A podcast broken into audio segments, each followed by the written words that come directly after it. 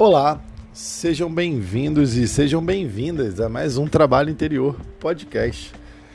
No episódio de hoje eu gostaria de te perguntar, na verdade, te fazer refletir e pensar na seguinte pergunta: Por que, que você decidiu praticar yoga? Por que, que você decidiu começar esse seu processo de autoconhecimento?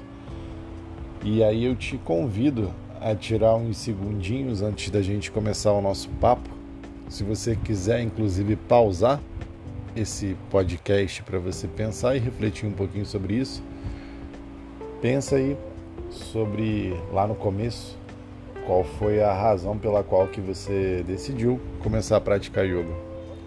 Talvez a razão pela qual você decidiu ter começado a praticar yoga já tenha até se resolvido e você descobriu novas razões. Talvez você tenha começado a praticar yoga porque alguém te indicou, ou porque você viu uma foto de alguém fazendo alguma coisa que você gostaria de fazer, ou porque normalmente as pessoas atribuem o yoga a um excesso de autocontrole, processo de autoconhecimento, redução da ansiedade, redução do estresse por aí vai. Mas cada um de nós tem de fato uma razão para você começar esse processo, seja ele qual for. E aí, depois que você começa a praticar, você acaba descobrindo um pouquinho mais sobre como funciona a meditação, sobre como funciona a filosofia do yoga. E esse processo passa a ser um pouco mais intenso para muita gente.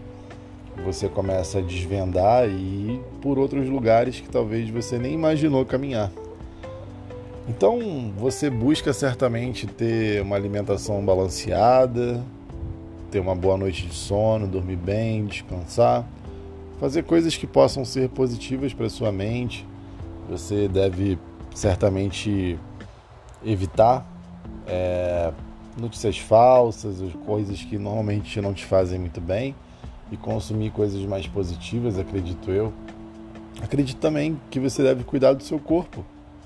Certamente você deve ser uma pessoa um pouco mais atenciosa com as questões do seu corpo, seja da sua saúde física, seja por questões estéticas. Tudo isso de fato vai acontecendo. E isso certamente te traz um processo de autoconhecimento, isso é inevitável. Mas a minha pergunta é: o que, que a gente faz com tudo isso? Depois que a gente conseguiu, por alguns momentos, reduzir a nossa ansiedade, por alguns momentos, controlar de fato a nossa sensação de estresse, e ter um processo de qualidade de vida cada vez melhor, ter uma vida um pouco mais interessante, escolhas mais conscientes. Tudo isso que eu citei é para gente e indiretamente se reflete nas outras pessoas que estão à nossa volta. Isso se reflete na nossa família, nas nossas relações, nos nossos relacionamentos, na forma que a gente lida com as pessoas. Deveria ser assim, mas nem sempre é assim. Então a minha proposta é te instigar a perguntar a você mesmo, a você mesma, o que, que você tem feito com tudo que o yoga tem te dado. Se o yoga te deu uma melhor qualidade de vida, se o yoga reduziu o seu estresse, se o yoga reduziu a sua ansiedade, te deu novas formas de lidar com as pessoas, o que, você tem feito com esses presentes que o universo e o yoga te deu? Você tem guardado só para você? Você tem se tornado uma pessoa cada vez mais fechada, se sentindo o alecrim do campo que foi semeado, ou você tem de fato compartilhado esses presentes com as pessoas que você ama, as pessoas que estão próximas a você precisando de alguma coisa? Essa fica aqui o meu questionamento, né? Porque no fundo, no fundo, se o yoga é união, o que, que a gente está fazendo, na verdade, muitas vezes é caminhar para dentro, é unir o seu ego com a sua vontade e os seus próprios desejos. E isso muitas vezes é perigoso, assim. Muitas vezes, quando a gente está caminhando nesse processo do yoga, sendo um caminho um pouco mais solitário, na maioria das vezes a gente se perde nesse caminho por falta de orientação. E esse caminho, que deveria ser um caminho do altruísmo, passa a ser um caminho de ego e de muitas vezes soberba espiritual, de você muitas vezes se achar melhor do que outra pessoa porque você está num processo de autoconhecimento.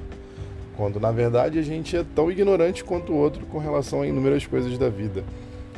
É, a gente está vivendo o mesmo ciclo de samsara. Para quem não está familiarizado com samsara, samsara dentro do yoga seria basicamente um ciclo de sofrimento, um ciclo de vícios que a gente, cada um dos indivíduos, cada um de nós tem o seu. E aí a ideia desse, de samsara é através do yoga que ela seja quebrada, que esse ciclo seja quebrado.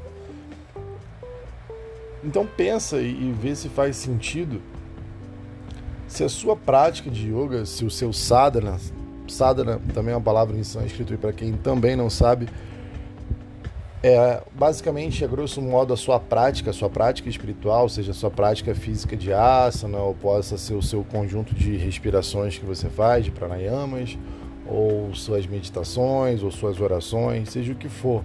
Sadhana é a sua prática espiritual. É, se a sua, sua prática espiritual ela tem te aproximado das pessoas, tem permitido que você ajude as pessoas, ou tem se tornado um castelo no qual você tem se isolado e muitas vezes construído com ego, soberba e uma certa indiferença com o outro, porque a pessoa não está no mesmo caminho que você.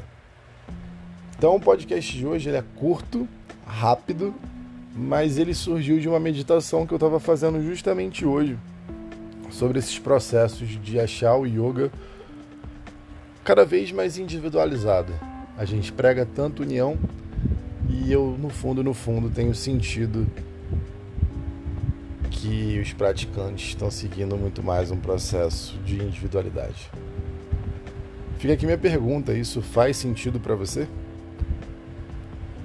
Relembrou as suas razões pelas quais você tem praticado yoga? Se conecta com elas, se conecta com seu coração.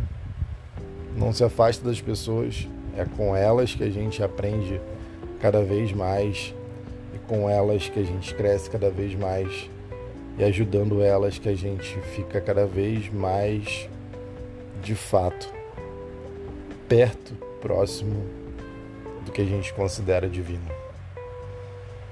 Por hoje é só. Namastê e valeu.